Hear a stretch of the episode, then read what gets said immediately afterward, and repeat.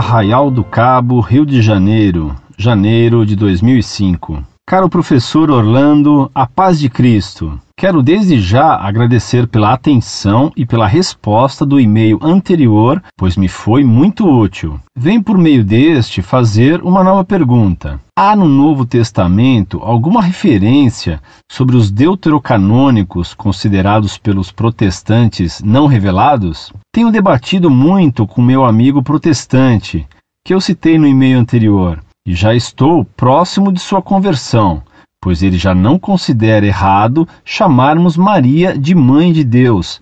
Também a considera sua mãe e acredita na presença real de Cristo na Eucaristia. Ele também acreditava que as pessoas seriam julgadas por Deus todas juntas, que quando morremos já acordamos no juízo final e que por isso era impossível haver intercessão dos mortos, já que as pessoas também não teriam lembranças do que viveram durante a vida.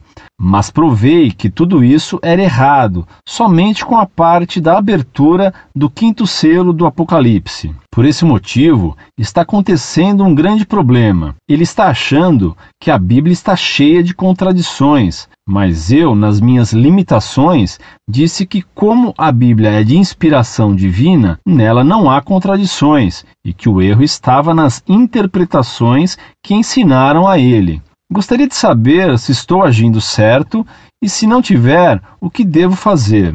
Também gostaria de saber quais são as partes da Bíblia que mostram que a tradição também é importante. Fiquem com Deus e se mantenham nesse trabalho brilhante na luta pela nossa fé.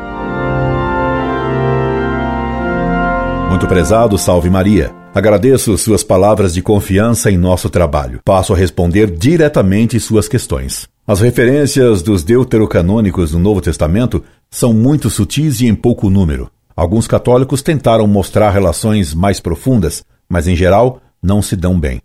O artigo da Enciclopédia Católica é mais esclarecedor a respeito.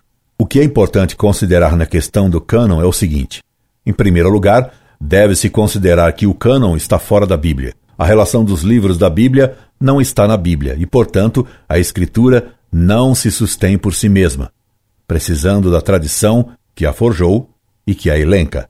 Já entre os judeus anteriores a Cristo, se havia posto o problema sobre que livros deviam ser considerados inspirados por Deus e quais não.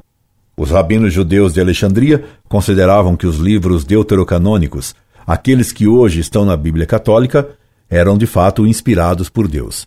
O Sínodo de Jânia, no ano 100 depois de Cristo, feito pelos rabinos da Palestina, determinou que só eram inspirados por Deus os livros escritos em hebraico, e na Palestina, o que excluiu os deuterocanônicos do cânon da Bíblia. A retirada dos livros deuterocanônicos tinha motivação puramente políticas.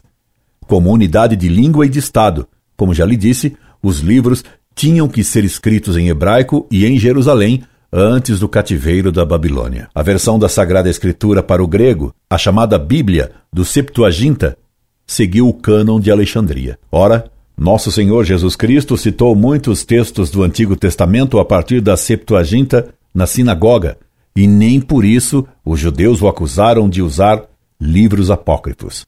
Bastaria o fato de que Nosso Senhor citou a Bíblia dos Septuagintas, que continha os chamados livros deuterocanônicos, para concluir que esses livros são de fato inspirados por Deus. O Novo Testamento cita livros apócrifos. São Judas cita o livro de Enoque, e nem por isso eles ficaram inspirados. São Judas capítulo 1, versículo 14. Além disso, há livros deuterocanônicos também no Novo Testamento. Por que os protestantes não o rejeitaram?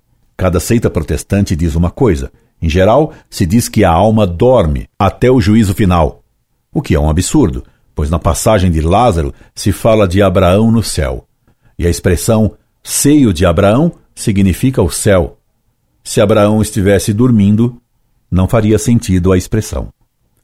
Considerando que a alma é julgada logo após a morte e podendo ir para o céu se estiver livre de todo pecado venial e imperfeições, a alma dos santos pode perfeitamente interceder junto a Deus, como fez aqui na terra. No fim do mundo, de fato, haverá o juízo universal, quando os corpos se juntarão às almas e todos seremos julgados juntos. Quanto às contradições, esse é o triste fim dos protestantes. Como acham que sabem interpretar livremente a Bíblia, acabam colocando-a em constante contradição, pois de fato, cada um entende uma coisa. Não é a Bíblia a causa do problema, mas o livre exame destruidor de qualquer livro. Há vários textos da Sagrada Escritura que defendem a tradição. Cito-lhe algumas passagens. Assim, pois, irmãos, ficais firmes e conservai os ensinamentos que de nós aprendestes, seja por palavras, seja por carta nossa. Segunda Tessalonicense, capítulo 2, versículo 15. Claramente as duas fontes. Intimamo-vos, irmãos, em nome de nosso Senhor Jesus Cristo, que eviteis a convivência de todo irmão que leve vida ociosa e contrária à tradição de que nós tendes recebido. Segunda Tessalonicenses, capítulo 3, versículo 6. Apesar de ter mais coisas que vos escrever, não o quis fazer com papel e tinta, mas espero estar entre vós e conversar de viva voz para que a nossa alegria seja perfeita. Segunda carta de São João, capítulo 1, versículo 12. Espero ir ver-te em breve e então falaremos de viva voz. Terceira carta de São João, capítulo 1, versículo 14. O que de mim ouvistes em presença de muitas testemunhas, confia-o a homens fiéis, que por sua vez sejam capazes de instruir a outros. 2 Timóteo, capítulo 2, versículo 2. Depósito de fé. Guarda o precioso depósito pela virtude do Espírito Santo que habita em nós. 2 Timóteo 1,14. Depósito de fé. Ó Timóteo, guarda o bem que te foi confiado. 1 Timóteo 6,20. Rogo-vos, irmãos, que desconfieis daqueles que causam divisões e escândalos, apartando-se da doutrina que recebestes. Evitai-os. Romanos, capítulo 16, versículo 17. Eu recebi do Senhor o que vos transmiti. 1 Coríntios, capítulo 11, versículo 23.